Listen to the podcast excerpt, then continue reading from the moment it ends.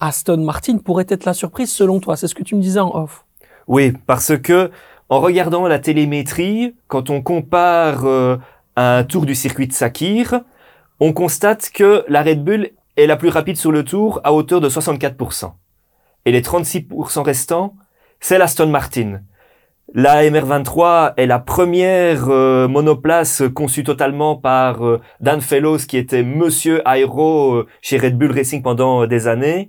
Ici, il y a évidemment Fernando Alonso qui a beaucoup d'expérience. Lorenz Stroll, qui tient la boutique depuis plusieurs années maintenant, a des moyens colossaux et il a vraiment les moyens de ses ambitions. Il veut que le British Racing Green gagne en F1.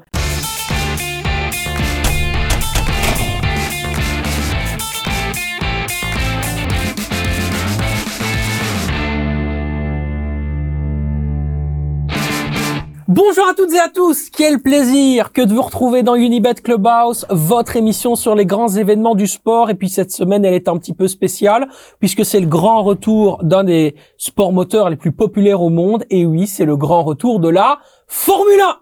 Et pour ce faire, eh bien, on est d'abord avec Quentin. Comment ça va, mon Quentin? Ça va et toi, Sacha? Ben ça va. Tu m'avais dit que tu as dû t'y remettre un petit peu la F1. Ah ouais, c'est vraiment un rappel des souvenirs. Hein. C'est mon enfance, le dimanche après-midi, avec le padré qui regarde la télé. Euh, on n'avait pas le choix, on fallait regarder la Formule 1 t'es excité, t'attends 15 heures parce que t'attends grand, euh, le départ pour voir s'il va y avoir des accidents. Euh, c'est vraiment les souvenirs de jeunesse. Alors aujourd'hui, on a un spécialiste de la Formule 1. Il écrit pour un des sites de référence d'ailleurs concernant euh, la Formule 1. Ça s'appelle F1i.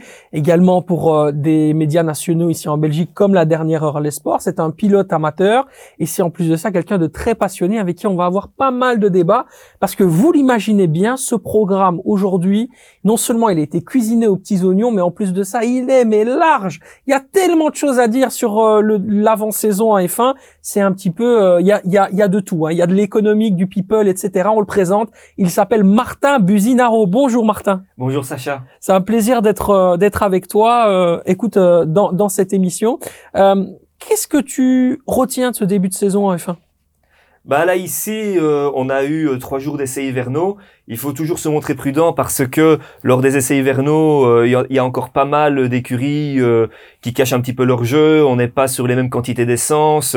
Les écuries sont en phase de découverte, mais on a déjà vu une première semi-hiérarchie se dessiner. Et franchement, ça s'annonce assez prometteur pour cette saison 2023. Tu as suivi un petit peu aussi ce, ce, ce début déjà, de saison une, déjà une première réunion de crise de, la première journée chez Mercedes notamment. Donc euh, ouais ouais on l'a vu, on a pourvu que pour moi Red Bull, euh, je pense va encore être au-dessus, c'est mon avis. Donc mais on aura l'occasion d'en débattre euh, notamment euh, par la suite. Lors des essais, justement, tu me disais à, à Bahreïn qu'il y a un petit indicateur et une petite surprise qui pourrait se dégager. Alors, il n'est pas dans le conducteur, donc on en profite, il faut qu'on en parle maintenant. Aston Martin pourrait être la surprise selon toi, c'est ce que tu me disais en off. Oui, parce que en regardant la télémétrie, quand on compare euh, un tour du circuit de Sakir, on constate que la Red Bull est la plus rapide sur le tour à hauteur de 64%. Et les 36% restants, c'est l'Aston Martin. La MR23 est la première euh, monoplace conçue totalement par euh, Dan Fellows, qui était Monsieur Aero euh, chez Red Bull Racing pendant des années. Ici, il y a évidemment Fernando Alonso qui a beaucoup d'expérience. Lorenz Stroll, qui tient la boutique depuis plusieurs années maintenant, a des moyens colossaux et il a vraiment les moyens de ses ambitions. Il veut que le British Racing Green gagne en F1. Et là, ici, ça a l'air bien parti, mais évidemment, le premier verdict, ce sera euh, dimanche après-midi à Sakir. Mais la vraie question que je me pose, c'est est-ce que euh, est-ce que c'est son fils qui veut voir gagner ou est-ce que c'est son équipe? Est-ce que c'est son écurie? On connaît tous les pères de pilotes qui roulent par procuration, mais avant d'être euh, paternel, Lorenz Stroll est un businessman. Et euh, il, il vient en Formule 1 par passion, mais il vient quand même pour faire un petit peu tourner la boutique.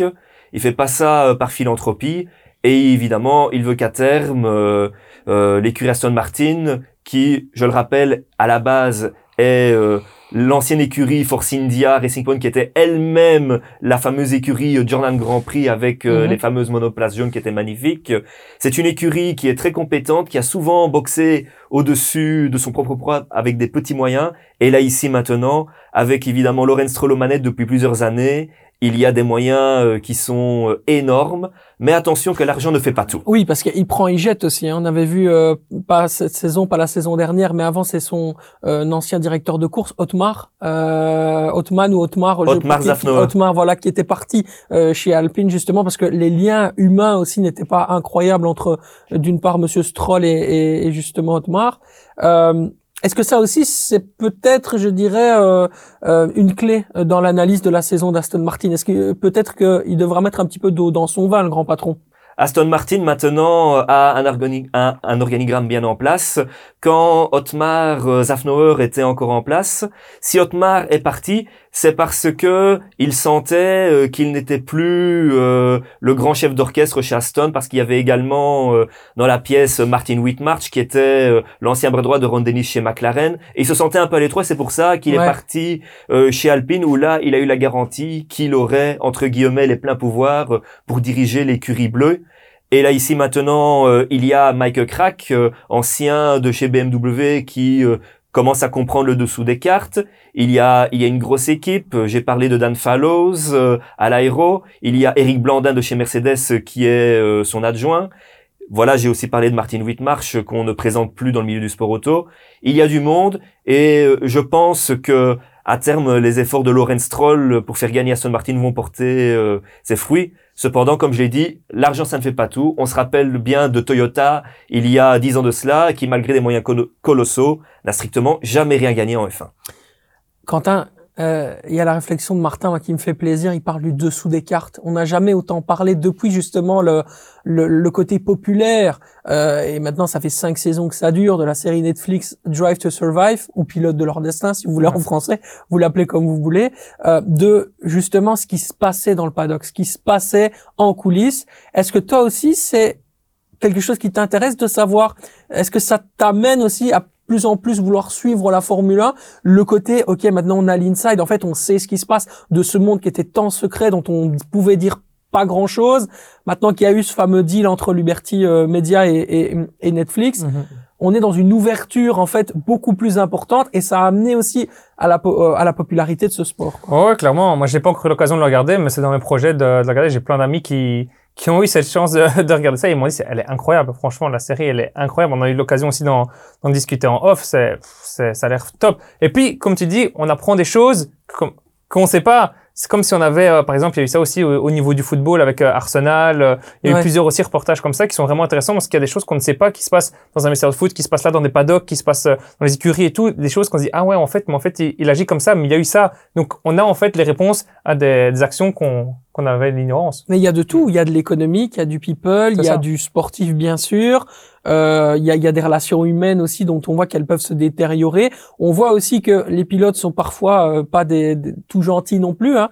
Euh, Ce qui s'est passé avec Oscar, Oscar, Piastri la saison dernière, euh, qui avait donné à peu près sa parole. En tout cas, Alpine avait investi en tout et pour tout 5 millions de, de dollars sur sur son évolution, sur voilà sa, sa, sa progression. Lui qui avait tout gagné, hein, était arrivé en F, F3 ou F1, il avait gagné, il avait gagné en F2 aussi et ils avaient fait un parcours en fait total sur euh, euh, sur lui, une projection, un plan de carrière pour qu'au final en fait il profite d'une faille dans le contrat pour filer chez chez McLaren. Ça aussi c'est des choses qui sont surprenantes. Les pilotes ne sont pas nécessairement les plus braves et les plus gentils que ce qu'on pourrait penser avant l'arrivée de cette série quoi. La Formule 1, c'est le Piranha Club, euh, comme on dit. C'est le cas depuis la nuit des temps. Et là, ici, l'affaire Piastri, c'en est la preuve.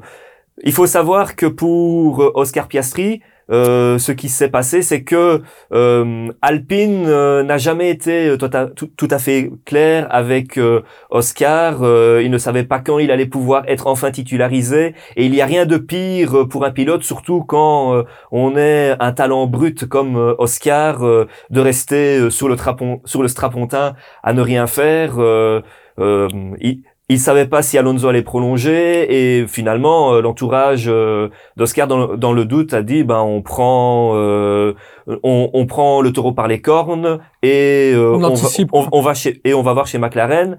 Et Mark Webber qui est le manager d'Oscar et qui est un ancien de Porsche comme Andreas Seidel qui était le chef d'orchestre chez, chez Porsche en endurance il y a quelques années il a renoué ses contacts Et bon, euh, ils étaient bien contents euh, d'avoir euh, Oscar à la place de, de, de Daniel Ricciardo, qui voilà a, a, été totalement transparent chez McLaren aux côtés mhm. de Lando Norris. Tout à l'heure, Quentin, en démarrant cette émission, parlait d'une déjà une mini crise du côté de chez chez Mercedes, Martin.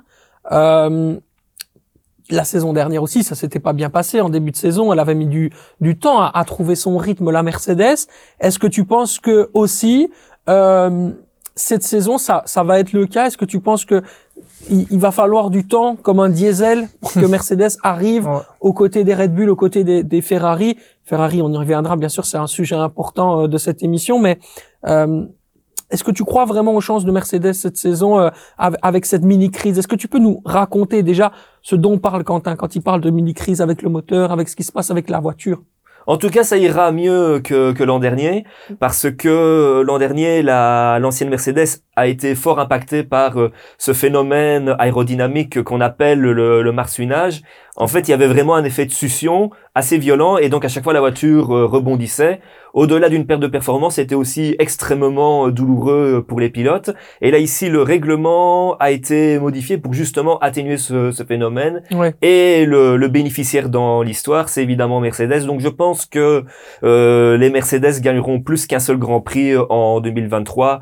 Je, je, pense réellement que elles seront sur les talons de, de la Ferrari et de la Red Bull le marsouinage, parce qu'on est évidemment une émission euh, large, euh, c'est euh, pour vous donner un petit peu une, une idée ou une image de, de, de, à quoi ça ressemble. C'est comme quand vous regardiez euh, Pimp My Ride sur MTV. C'est-à-dire que les voitures, elles font ça, quoi. C'est un truc de fou, c'est assez marrant, mais euh, mais bien sûr que au début de saison, ça avait fait une une énorme polémique. Mais on va y revenir. On va bien sûr démarrer avec le que oui que non, messieurs. Bien sûr, vous connaissez. Quentin, tu sais, t'es un habitué, oui ou non. Martin, oui ou non. Et puis après derrière, on part sur un sur un débat. Ferrari peut-il remporter le championnat constructeur? Très simple. Oui ou non? Oui. Oui? Non.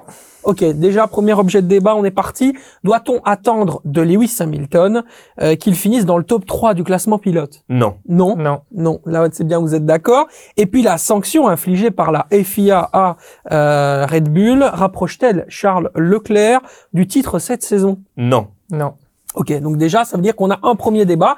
Et ce qui est sympa, c'est que pour aborder ce premier débat justement concernant euh, Ferrari, là où nos deux experts ou nos deux chroniqueurs ne sont pas d'accord, eh bien nous avons encore un expert qui va venir comme ça, pack, comme ça derrière votre écran, eh bien vous offrir son point de vue. Eh bien tout simplement, qui est l'expert? Eh bien, c'est Maxime Martin, qui est un de nos pilotes phares ici en Belgique, qui va nous donner euh, son avis justement. Le pilote euh, de chez BMW Factory Driver répond donc à la question Ferrari peut-il remporter le championnat constructeur? On écoute ça et puis on revient ensuite, on en débat et on débriefe ce qu'il a dit. Alors en effet, moi je pense que Ferrari a le potentiel de retrouver son titre de constructeur. Bon, ça fait longtemps, je pense que Ferrari euh, n'a plus gagné un titre constructeur en Formule 1. Mais vu leur euh, compétitivité l'année dernière, je pense qu'ils ont fait de gros changements maintenant en interne. Je pense qu'ils ont fait une évolution moteur euh, pour cette année. Euh, sachant que Red Bull a été un peu limité dans son développement suite à la pénalité qu'ils ont eue pour avoir dépassé le cost cap. Je pense que Ferrari a une, chance de se battre et, je pense que ça va être intéressant. Donc moi je dis Ferrari est, capable de regagner le titre constructeur en Formule 1 en 2023. Vous l'avez donc vu, il y a euh, une personne qui est d'accord avec Maxime Martin dans ce plateau. Voilà, c'est toi, Martin. Tu es d'accord comme par hasard, Maxime Martin et Martin Buzinaro sont d'accord sur le même sujet. Euh, euh, notre ami Maxime Martin parle d'une évolution de la monoplace au niveau du moteur. Est-ce que tu peux nous spécifier un peu de ce dont il s'agit? L'an dernier, la, la, Ferrari avait un moteur puissant mais peu fiable. Donc ils étaient forcés de le brider légèrement pour euh, être un minimum certain de, de, terminer, de ne pas avoir de problème. Là ici, euh, ils ont résolu euh, ce souci et on a tous entendu que le, le V6 de la Ferrari développait désormais 30 chevaux de plus, ce qui évidemment n'est pas négligeable. Donc cela, il y a, y a eu effectivement une belle évo sur ce sujet. Mm-hmm. Qu'est-ce que tu penses euh, justement? Tu n'étais pas mhm. d'accord Non, non, ouais, je, tu penses qu'ils peuvent pas remporter le, championnat constructeur, mon cher. Je, je suis d'accord, dans le sens qu'on l'a vu notamment ici aux essais hivernaux, comme quoi ils sont plus rapides en ligne droite, mais ils sont, et là, comme euh, Red Bull, moins rapides, notamment dans, dans les virages. Et euh, mais pour moi, la différence avec Red Bull, elle était tellement monstrueuse l'année dernière que pour moi, elle restera présente. Et où il est le gros point d'interrogation, Safari, il en a parlé, Martin, c'est au niveau de la fiabilité. L'année dernière, c'était vraiment pas le cas. Ici, c'est là qu'on verrait est-ce que... Alors, la, fiabilité, on est d'accord, mais moi, je, je vais aborder tout de suite, on va mettre les pieds dans le plat, Martin. Mattia Binotto en termes de stratège. Alors on, sait que du côté de chez Ferrari, ceux qui, qui font l'avocat du diable ou l'avocat de Mattia ont tendance à dire oui mais il, faisait un peu beaucoup de choses, euh, il avait beaucoup de responsabilités, il était un peu au four et au moulin et donc du coup il a perdu un peu d'influx sur l'aspect stratégique de la course où là effectivement ils se sont trouvés face à des erreurs où euh, à un moment donné pendant une course ils lui disent euh, non non mais enfin Charles Leclerc mm, est, est, sur le point de gagner en tout cas est bien parti pour remporter une course et lui disent non non rentre il comprend pas. Non, mais finalement, on ne rentre pas. Non, mais en fait, tu dois rentrer. à un moment donné, après, il, il, y a d'autres courses où effectivement, il a, il y a eu un problème, ne serait-ce qu'au niveau des, des, techniciens quand il y a des soucis avec euh, avec la voiture. Euh, est-ce que l'arrivée et le départ de Mattia Binotto et l'arrivée justement de Frédéric Vasseur, qui était anciennement chez Alfa Romeo, est-ce que et qui est proche, réputé proche de, Charles Leclerc, est-ce que ça, ça va être vraiment on va pas dire salvateur pour Ferrari, mais ça va leur permettre de passer encore un cran au-dessus. Et au lieu, par exemple, bah, de se retrouver comme à Abu Dhabi ou à la dernière seconde, c'était un peu compliqué. Ils ont dû se battre jusqu'à la dernière seconde pour accrocher cette deuxième place constructeur. Et eh bien là, ils vont se rapprocher de Red Bull pour justement faire euh, faire jeu égal. Effectivement, euh, pour euh, le cas de Mattia Binotto, je pense que je fais partie des avocats du diable et je pense qu'effectivement, euh, il était au four et au moulin parce qu'il était à la fois au, au, management et également à la technique. Pour moi, je trouve que le limoger totalement, pour moi, c'est une erreur parce que Mattia demeure un excellent technicien et il a beaucoup beaucoup contribué à Ferrari. Pour moi, une simple euh, euh rétrograda, rétrogradation, euh, je sais pas comment on dit ça. C'est très très bien dit. rétrogradation, c'est un très bon terme. voilà, euh, voilà, une, une simple une, une, simple rétrogradation hiérarchique aurait suffi. L'arrivée évidemment de, de Fred va évidemment changer beaucoup de choses. Ça fait depuis Jean Todt qu'on n'a plus un euh, non-italien à la tête de Ferrari et on espère surtout qu'avec euh, Frédéric Vasseur, il y aura euh, un minimum de stabilité parce qu'en l'espace de dix ans, Ferrari a connu cinq chefs d'équipe, ce qui est beaucoup, beaucoup trop. Mhm. On verra comment Frédéric pourra supporter le mythe Ferrari parce que Ferrari c'est un mythe, mais c'est également euh, un vampire euh, qui n'hésite pas à vous pomper le sang euh, quand si, si, ça ne va pas. Mais voilà, Frédéric Vasseur, c'est quelqu'un qui a de la bouteille. Comme tu l'as dit, c'est quelqu'un qui est proche de, de, Charles Leclerc et c'est toujours bien quand il y a un atome crochu entre un pilote mhm. et, et, son patron. Maintenant, s'il s'il va, s'il il va d'office amener des, des changements, mais je pense qu'il faudra attendre euh, plusieurs grands prix avant de, euh, les voir euh, porter effet. Bah ici, ce qui est intéressant avec Frédéric Vasseur, c'est que c'est vraiment un stratège, c'est un manager en tant que tel, alors que Binotto était plus dans le euh, dans la gestion, c'était plus un gestionnaire, c'est quelqu'un qui prenait un peu plus de distance. Là, Vasseur, il est dans, il, est, il sent, il sent le, le goût de l'enduit, quoi. Tu vois ce que je veux dire? Il est, il est dedans en fait. Euh. C'est un gars du Serail. Euh, c'est un gars du Serail. Euh, il a, il a tout gagné auparavant en formule de promotion avec l'écurie Art Grand Prix. Puis après, euh, il a fait euh, beaucoup de bien euh, à Alfa Romeo Sauber. Donc voilà, il arrive chez Ferrari avec une grosse cote. Mhm. Et franchement, tout ce qu'on peut lui souhaiter, c'est tout le meilleur. Parce que s'il parvient à faire briller Ferrari et à faire gagner Ferrari à nouveau, eh bien, il entrera dans la légende de la marque. Quentin, juste avant d'aborder le, débat sur, euh, sur Hamilton, mhm. quel est le point sur lequel tu attends le plus Ferrari cette saison? Bah. C'est là où tu dis là, je vais pas les rater. Comme, comme on en parlait précédemment, la fiabilité. Hein. Ouais. Parce que on en parlait l'année dernière, c'était vraiment euh, le gros couac. Hein. Le gros couac, c'est la fiabilité. On sait que c'est bien l'écurie de notre jeunesse euh, avec Schumacher. C'était vraiment Ferrari. C'est eux qui gagnaient tous les grands prix, ceux qui étaient partout. Massa. Exactement. J'aimerais bien revoir la Ferrari vraiment au top du top, quoi. Donc j'espère qu'il y aurait une meilleure fiabilité. Bah, il est clair qu'un titre de, de, Ferrari serait amplement populaire et ferait beaucoup de bien à la Formule 1 parce que Ferrari c'est la C'est F1. l'emblème, exactement. Et la Formule 1, c'est Ferrari. Exactement. Bernie Ecclestone euh, le, le disait déjà euh, dans les années euh, 70, c'est dire, à l'époque où la F1 n'était pas encore le circus qu'on qu'on connaît. Alors, euh, je l'espère vraiment de tout cœur, euh, même si on doit évidemment rester neutre, que euh, Ferrari repartira au moins avec une des deux couronnes, et de préférence celle des pilotes, vu que c'est la, la, la plus médiatisée des deux. ça. Oh, t'inquiète pas, dans, dans. Unibet Clubhouse, tu dis ce que tu veux. T'es pas obligé de rester neutre.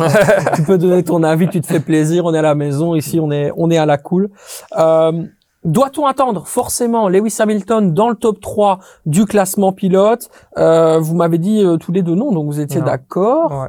Euh, Est-ce que vous pouvez m'expliquer? Parce qu'on parle quand même de Lewis Hamilton, cette fois champion du monde. Ouais, mais au-dessus de lui, il y a, pour moi, il y a trop de points qui font qu'il sera pas dans le top 3. T'as déjà Verstappen, Leclerc, euh, t'as, t'as Sainz aussi qui peut être devant, mais c'est surtout aussi, quand on regarde Hamilton, le principal concurrent, ce sera Russell pour moi. Ce sera Ah, son ouais. coéquipier. Eh ouais. Et donc, On c'est ça aussi venir. le fait que ben, l'écurie, ils vont attendre jusqu'à la mi-saison, voir qui est devant pour en mettre un devant, mais ils vont pas dire au début, ben, comme par exemple avec Verstappen ou avec Leclerc, qui a, c'est, ouais, ben, Verstappen, Leclerc, c'est lui le favori. Donc, tu dois le laisser passer, tu le laisses passer. Là, non. Ça va être Russell, Hamilton, c'est battez-vous chacun pour vous. Et donc, pour moi, c'est ça qui va pouvoir déforcer Hamilton dans le fait d'être sur le podium général. J'y crois pas. Ouais, c'est certain. Et puis après, Russell, euh, bon, il commence à faire de gros ouais, progrès. c'est ça. Il a gagné des courses. euh, Il commence aussi à, à- à rentrer dans le respect de, de Toto Wolff. C'est lui le jeune. Est-ce qu'on commencerait pas à voir tout doucement un changement de hiérarchie chez Mercedes avec Russell qui passerait numéro un, Martin? Russell, de toute manière, est euh, le successeur tout désigné de Lewis à terme. Et euh, je rêve de voir un jour un duo euh, George Russell, Mick Schumacher euh, Ah ouais. chez Mercedes. Ce serait euh, pour moi magique. De son côté, Lewis a toujours faim. Euh, je ne dis pas qu'il fait l'année de trop, mais le plus gros de sa carrière est- derrière lui. À mon avis, je pense qu'il va encore essayer une ou deux années euh, de, de se battre pour le titre si euh, sa voiture euh, lui permet, ce qui n'est pas encore gagné. Et puis, et, et puis on verra. Mais euh, et puis voilà, Lewis, il a pris une stature ces dernières années où euh, évidemment, euh, s'il perd, il va pas être content. Mais euh, je trouve que c'est devenu euh, une sorte de gentleman. C'est Ouais. aujourd'hui Lewis, voilà. Mais ça reste quand même un, un mec qui, s'il peut te mettre un coup de roue pour passer devant Bien toi, il sûr, le fait, hein. euh, bien sûr, être gentleman ne signifie pas euh, être gentil euh, sur la piste, bien sûr. Mais voilà, euh, Lewis maintenant, il a pris euh, une, une telle stature, une telle ampleur. euh, pour, pour moi, euh, c'est presque devenu euh, désormais un, un sage, quoi. Maintenant, c'est un vétéran de la F1. 37 ans? Oui, euh, il, a, il approche la quarantaine. Hein. Waouh, incroyable. Voilà, il est, bah, il est, il est là depuis 2007, hein, sans discontinuer. Hein. C'est vrai qu'on dirait pas, on dirait qu'il est toujours, Ouais. il a un visage, tu sais, très, t'as l'impression qu'il vieillit jamais. c'est vrai. Moi, ce que j'adore chez Lewis Hamilton, c'est que il arrive comme ça, c'est en Les tatouages, ça rajeunit. hein. exactement, exactement. Mais en plus de ça, il a le style qui va avec. Ça veut dire que tout le monde est en habit de, euh, tu sais, les, les, les- tout le monde, on, on leur donne des équipements, tu vois.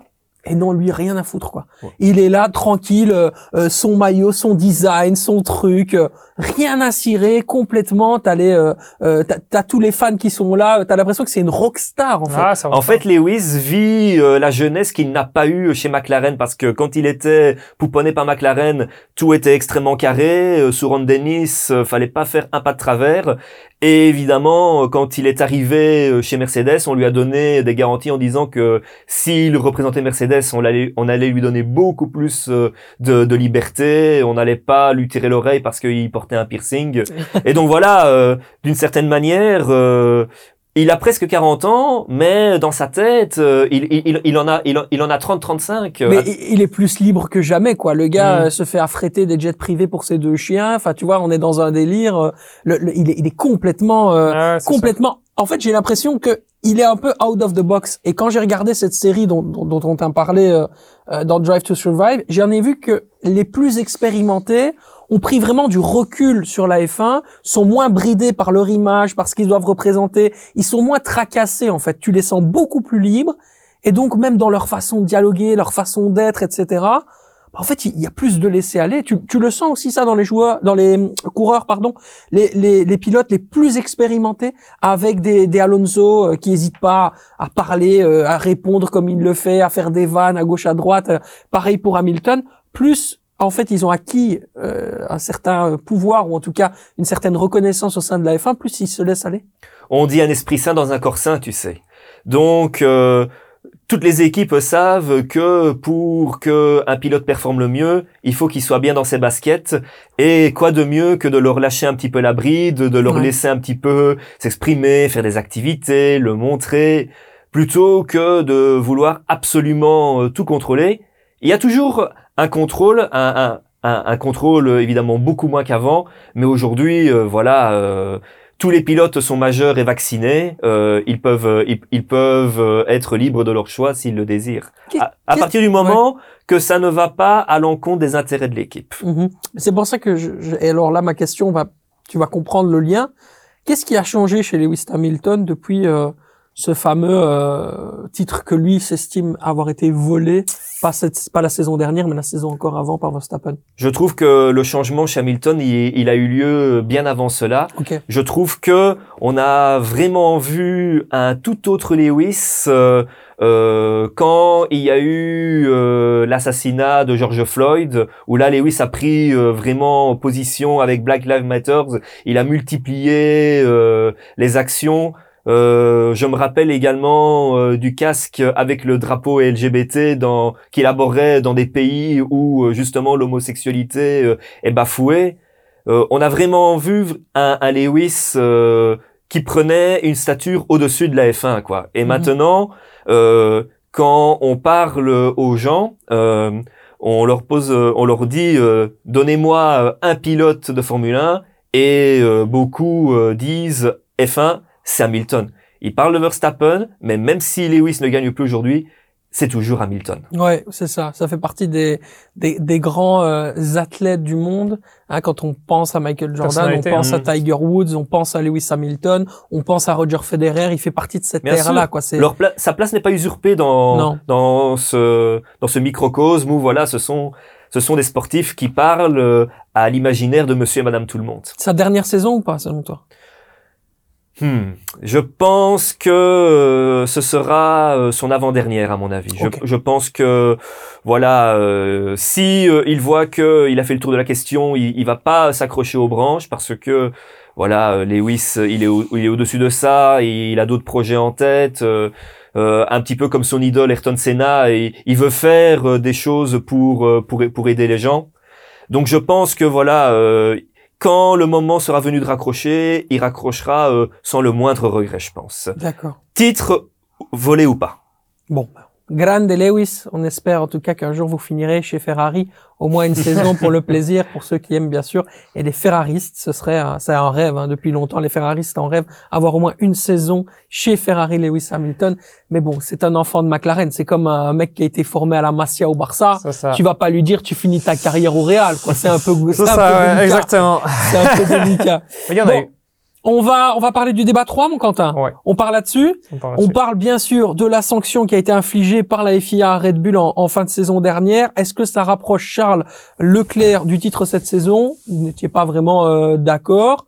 Euh, on va un peu spécifier ce dont il s'agit. Donc, on parle d'une amende de 7 millions de dollars euh, infligée donc par la FIA.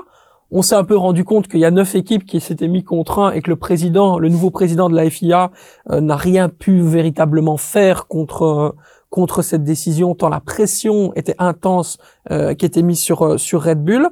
Ce dont Chris Horner parle, c'est d'un budget excédent de 400 000 euros en plus pour un budget traiteur. Est-ce qu'il n'y a pas autre chose, franchement, Martin?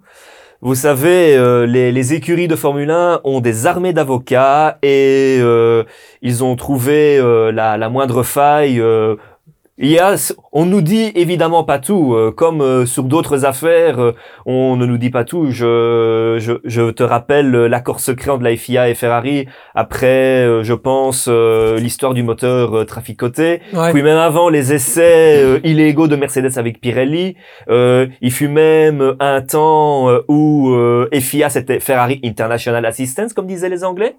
Euh, donc euh, voilà, Et on nous dit évidemment euh, pas tout avec Red Bull, mais cela, ils ont été sanctionnés parce que ils ont une amende, mais ils ont également du temps de soufflerie en moins. Mais je pense que ce n'est pas euh, ça qui va faire que euh, Ferrari va se rapprocher de Red Bull. Je pense que Ferrari va se rapprocher euh, à la régulière. Et puis même Red Bull, ils ont des solides acquis en 2022 et on voit bien que la voiture est une évolution de la monoplace de l'année précédente. Mhm. Je pense, je pense réellement que cette sanction ne, ne va pas les impacter outre mesure. Parce que, souvenez-vous, quand il y a eu euh, l'affaire d'espionnage, McLaren a été sanctionné à 100 millions de dollars. Euh, est-ce que euh, ça, ça, les a fait régresser? Non. Hein. Bah non, parce qu'effectivement, il y a toujours derrière la pompe à la pompe à argent pour pas dire autre chose, euh, qui euh, qui sont les, les, voitures qui se vendent en fait tout simplement. Ferrari ne sait plus quoi faire de son argent. Hein. C'est pour ça qu'ils vont euh... partout dans le monde. Ils ne savent même plus. à chaque fois qu'il y a la possibilité de refaire des Ferrari, ils en refont. Mais dans deux jours après, c'est sold out. Enfin, c'est incroyable. C'est pour ça que Sacha, ils vont au championnat du monde d'endurance parce que ils se retrouvent avec une enveloppe de la maison mère, ben qui est beaucoup trop épaisse. Donc ils ils se sont dit, ben tant qu'à faire, ben retournons euh, au sommet de l'endurance qu'on n'a plus fait depuis 50 ans passés. Mhm. Parce que voilà, en plus, euh, ça fait depuis 1965 que Ferrari n'a plus gagné au Mans. C'est le moment, quoi. Et ça n'impactera pas le programme F1, vu que l'enveloppe est suffisante. Est-ce que ah ça c'est intéressant. Est-ce qu'on peut, euh, d'une manière ou d'une autre, un petit peu, parce qu'on on le rappelle, hein, les, toutes les équipes sont logées à la même enseigne, c'est le même budget, pour toutes les écuries de Formule 1. Euh, est-ce qu'il y a quand même une moyen de, un moyen de traficoter un petit peu en achetant un ingénieur en consultant, en le mettant pas nécessairement dans le budget? Est-ce que est-ce que c'est des choses que toi, en tant que spécialiste qui écrit sur la F1 tout le temps, tu entends ou tu sais ou des infos que tu as pu avoir?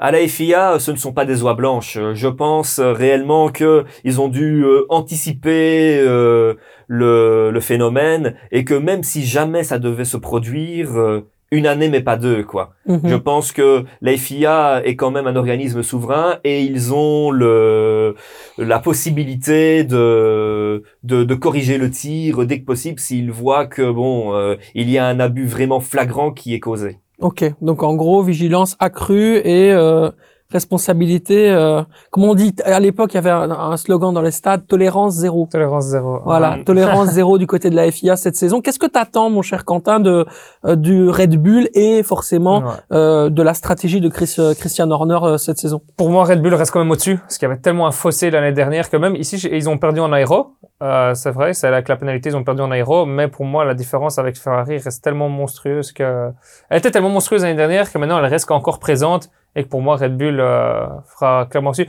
Maintenant, il faudra voir la stratégie. Ce sera priorité euh, Verstappen ou priorité championnat des, constructeurs pour Red Bull, euh, parce que championnat des constructeurs au niveau, euh, niveau financier, ça rapporte quand même aussi énormément, mhm. mais je pense qu'il pourrait clairement avoir les deux cette saison. Martin, je te prends un peu de surprise, mais c'est un truc qui m'intéresse à fond et je pense que les gens aussi qui regardent cette émission vont être intéressés. Le budget qu'on gagne quand on gagne le championnat constructeur, par rapport au championnat pilote. Tu peux me situer un petit peu le, la différence?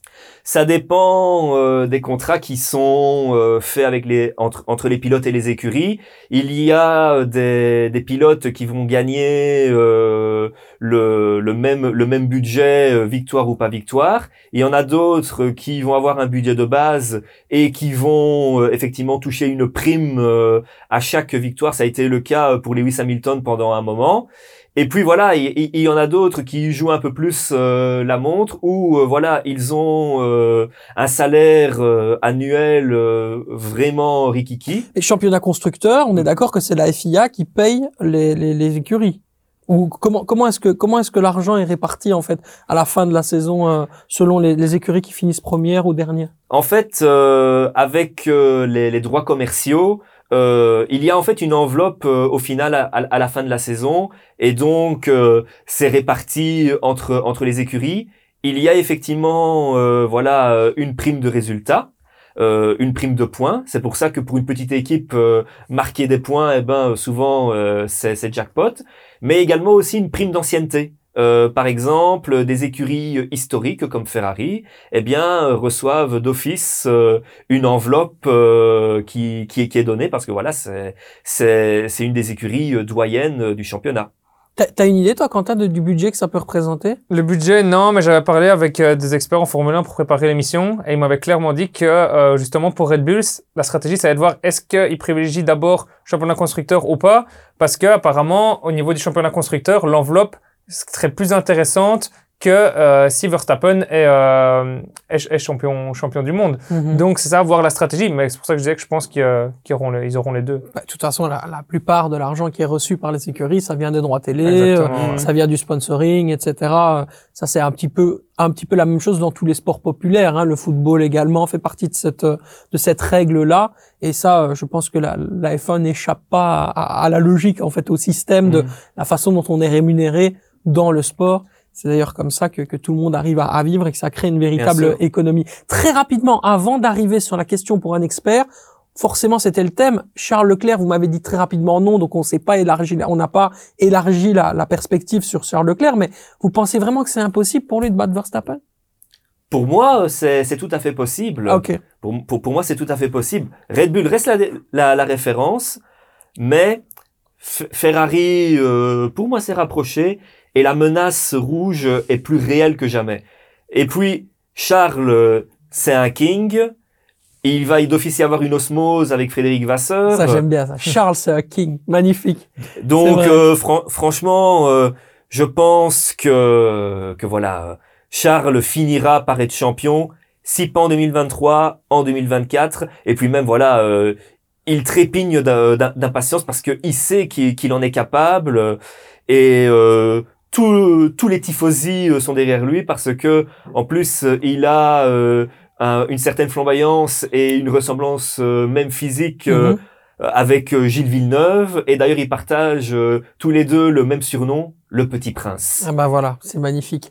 Euh, je, je terminerai simplement par dire que pour revenir sur la question du, du, du constructeur chez Ferrari, c'est d'autant plus intéressant que ils sont vraiment en train de se taper. Hein. Sainz et, et Leclerc sont à un niveau très très proche, tandis que Verstappen et, et Perez, il y a quand même un gap euh, un petit peu différent. Donc ils pourraient euh, effectivement euh, là-dessus passer encore au niveau des, des constructeurs. C'est un, ar- un argument que je voulais je voulais rajouter, les amis.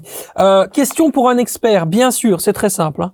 On a eu des débats enflammés, ou en tout cas euh, assez passionnants. Le dit Smart déjà, il sait déjà que il sait déjà qu'il va se faire rétamer, mais c'est pas grave. Euh, On a un je- buzzer quelque part? Il n'y a pas un buzzer, mais il faudra que tu plus vite que lui, c'est sûr, si tu as la bonne réponse. Hein. Retiens ça, mon, mon cher Martin. Ouais. Donc le principe du jeu, il est simple. Il y a trois questions. Le premier qui a deux réponses correctes a gagné. Et puis par la suite, il y a un fameux chocolat. Mais on ne sait pas s'il arrivera un jour, s'il n'arrivera pas. Voilà, on attend toujours Ken au secours, euh, Ken le chocolat, voilà, comme chaque semaine. Mais bon, on, voilà, je, je, je suis quelqu'un qui a de l'espoir, donc je ne désespère pas. Aujourd'hui, le quiz est, attention, je, je les ai fait languir, hein, ils ne savent pas du tout à quelle sauce ils vont être mangés. Euh, quiz spécial champion du monde avant les années 2000. Waouh Ok.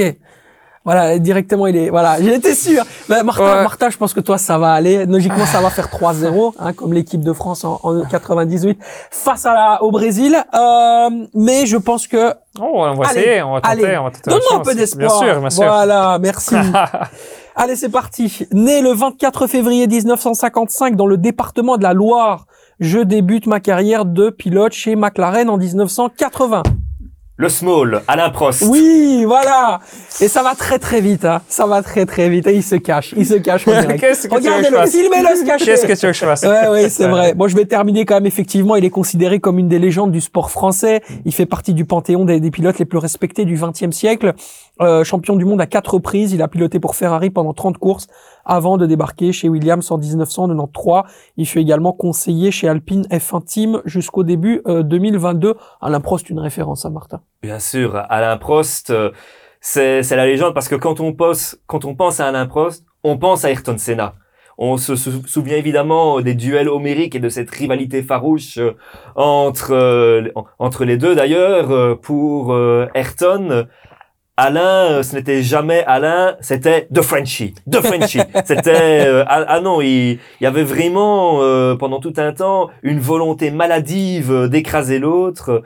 Et finalement, euh, les deux se sont réconciliés. euh, malheureusement, j'ai envie de dire trop tard. Quoi. Ok, trop tard, un petit peu, un petit peu trop tard, mais bon, c'est comme ça, c'est l'esprit du sport, euh, l'esprit du sport, bien sûr. On euh, enchaîne avec euh, la deuxième question. Né à Rio de Janeiro au Brésil. Ayrton Senna. Non, Oh, allez, trompé. tente, tente. Je n'ai piloté que pour des écuries britanniques durant ma carrière. Champion du monde en 80, 83, 87.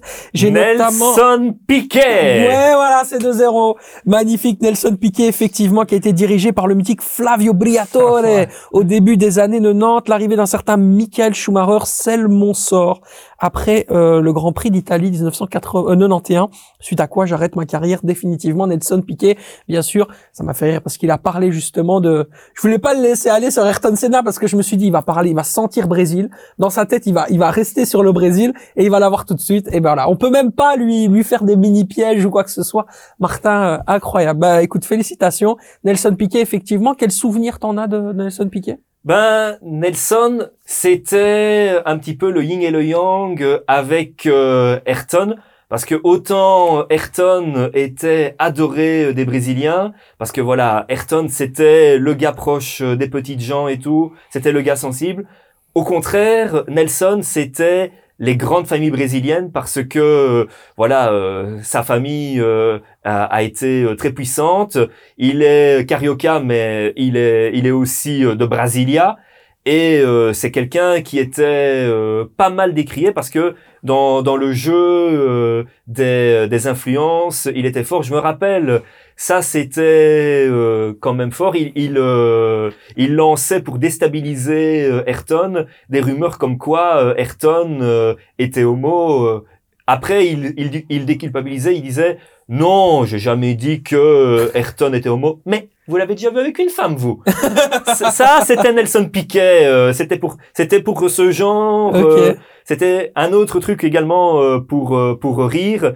Il avait euh, comme euh, équipier Nigel Mansell chez Williams, avec qui ça ne se passait pas bien. Et Nelson, il sortait avec tous les canons de l'époque. Et en face, il y avait Nigel qui sortait avec Rosanne, qui, désolé, n'était pas la plus belle fille. Et euh, Nelson avait une blague, euh, avait une blague. C'était, euh, vous connaissez l'histoire du vilain coyote, dit ugly coyote. Quand un coyote est piégé dans la nature, il se bouffe la patte pour pour, pour s'échapper. Alors, autant te, autant te dire que moi, si je me retrouve euh, avec euh, Rosanne sous le bras dans le lit, je me bouffe le bras et je me taille, quoi. C'est- C'était ça, Nelson Piquet. Ok, d'accord. Bah voilà, c'est incroyable. C'est- C'est c'est- c'est des florilèges, hein. c'est pour vous là, c'est cadeau, ça fait plaisir. Merci Martin encore pour cette euh, cette belle anecdote. On va bien sûr terminer, c'est déjà 2-0, mais Quentin, on essaye ou pas? Là, je le vanne depuis le départ, il est il est en sang. Là, il est Ah. en sang. On, essaye de, de de de tenir un petit peu quelque chose? Allez, let's go. Oh, allez, on fait pour l'honneur? Let's go, my friend? Ok, c'est parti. Né à Vanta en Finlande. Je débute ma carrière au moment où Nelson Piquet l'arrête. Passé par l'écurie Lotus et McLaren. Mika Hakkinen. Ouais, ouais, c'est trop facile. hein. C'est trop facile. J'ai l'impression que c'est Lorient contre le Barça, quoi. C'est. Chacun son domaine, on va Ah dire. oui, hein. Exactement, exactement, exactement. Si vous voulez un iPhone, vous pouvez lui demander.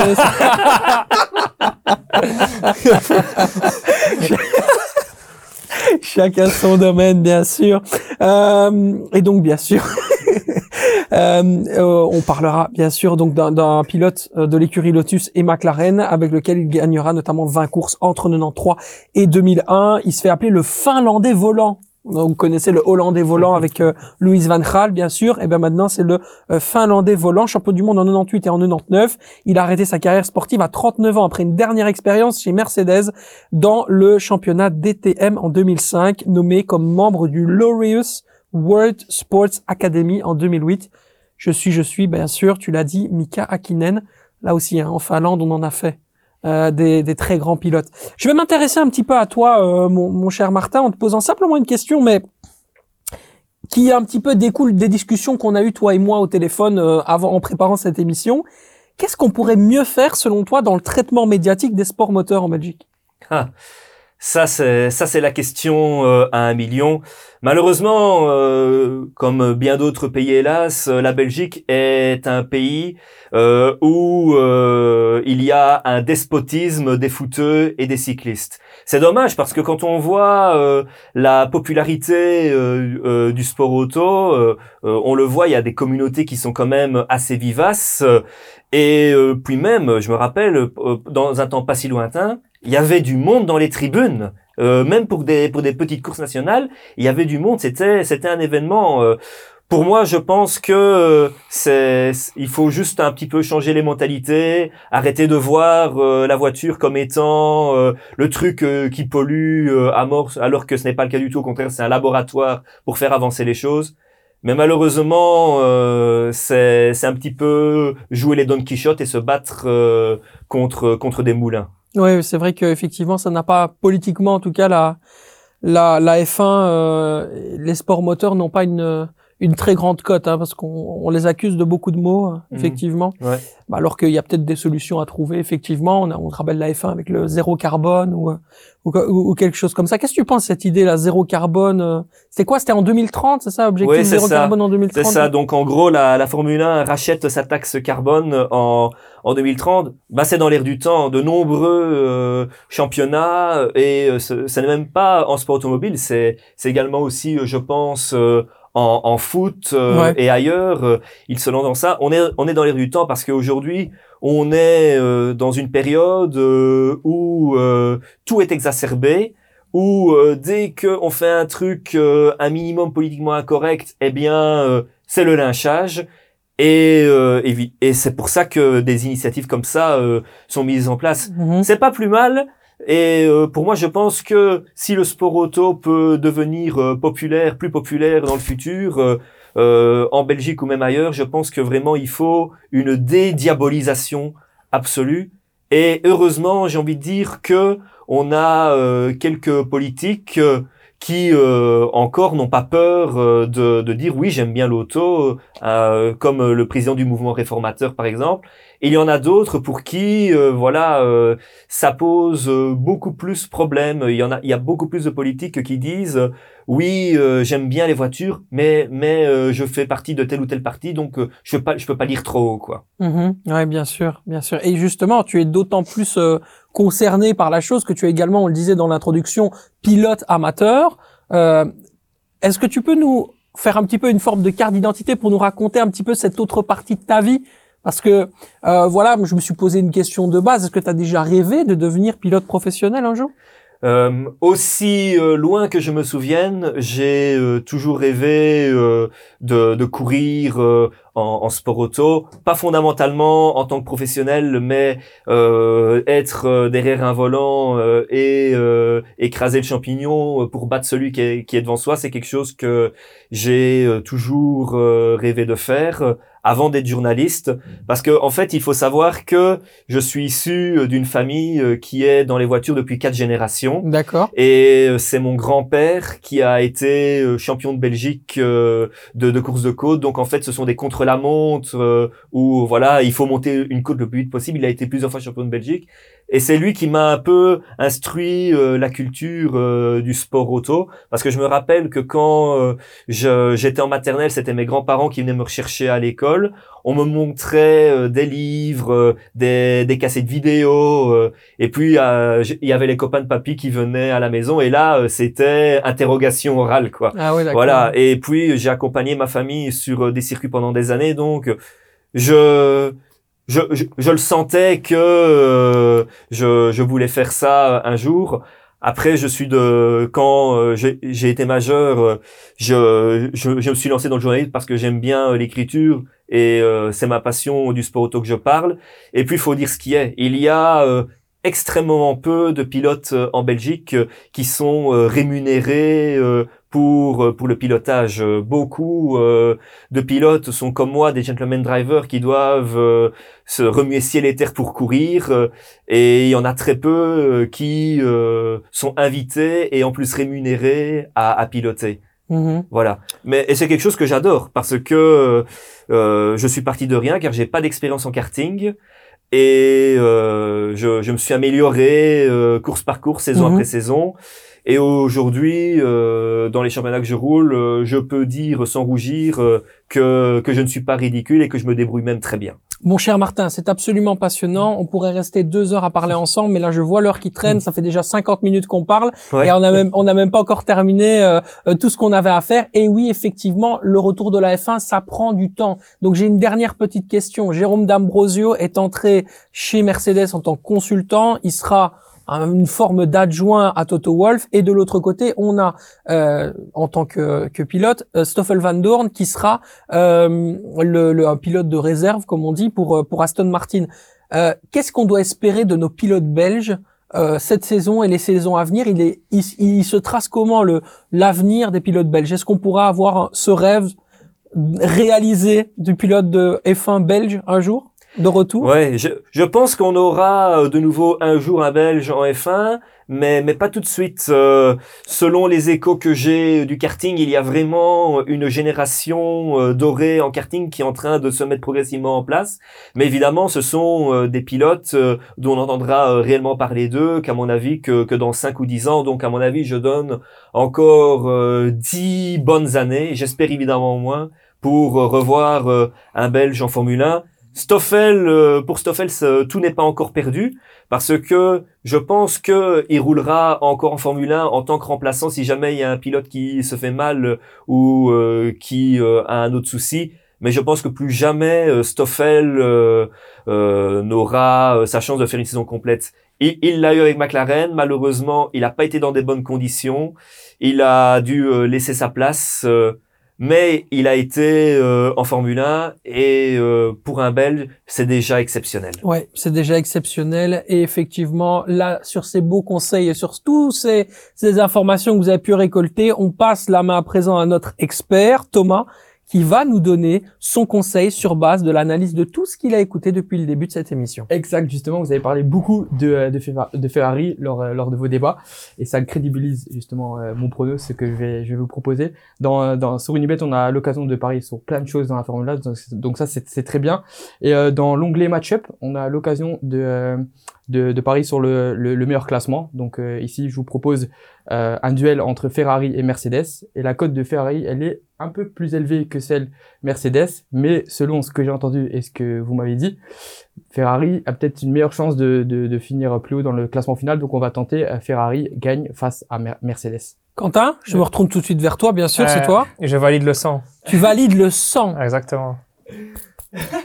Il valide le 100. Mais écoute, je pense que c'est la meilleure manière de terminer cette émission. Martin, on te fait un énorme bisou. On te remercie bien sûr d'avoir euh, été présent avec nous pour justement démarrer, nous accompagner. Voilà, comme dirait un certain Julien Febro, rendez-vous au premier virage. Hein, on se tait avant, c'est évidemment euh, euh, le commentateur vedette de chez Canal+, euh, qui est en, en dehors de ça aussi quelqu'un de très bien. Mm. Donc, euh, donc voilà. Merci beaucoup Martin d'avoir été présent. Qu'est-ce que je peux te souhaiter? Euh, pour les prochaines semaines, pour la F1 Qu'est-ce que tu veux voir Très rapidement là? Ben, je veux voir une saison euh, animée, disputée jusqu'à la finale à Abu Dhabi, mais pas de polémique, que tout reste correct euh, jusqu'au bout. Place au sport, s'il vous plaît. Merci Quentin. Très belle parole. Quant, quant à nous, on se retrouve dans deux semaines. On se retrouve dans deux semaines pour parler bien sûr des qualifications à l'Euro 2024. On sera avec un ancien international belge. Ça va être sympa. On va avoir un menu là aussi fourni parce qu'on va le cuisiner, notre nouveau sélectionneur euh, italo-allemand. Domenico Tedesco face à la Suède, ce sera évidemment un objet de débat. On se retrouve très rapidement donc ici dans Unibet Clubhouse. Merci de nous avoir suivis. Ciao ciao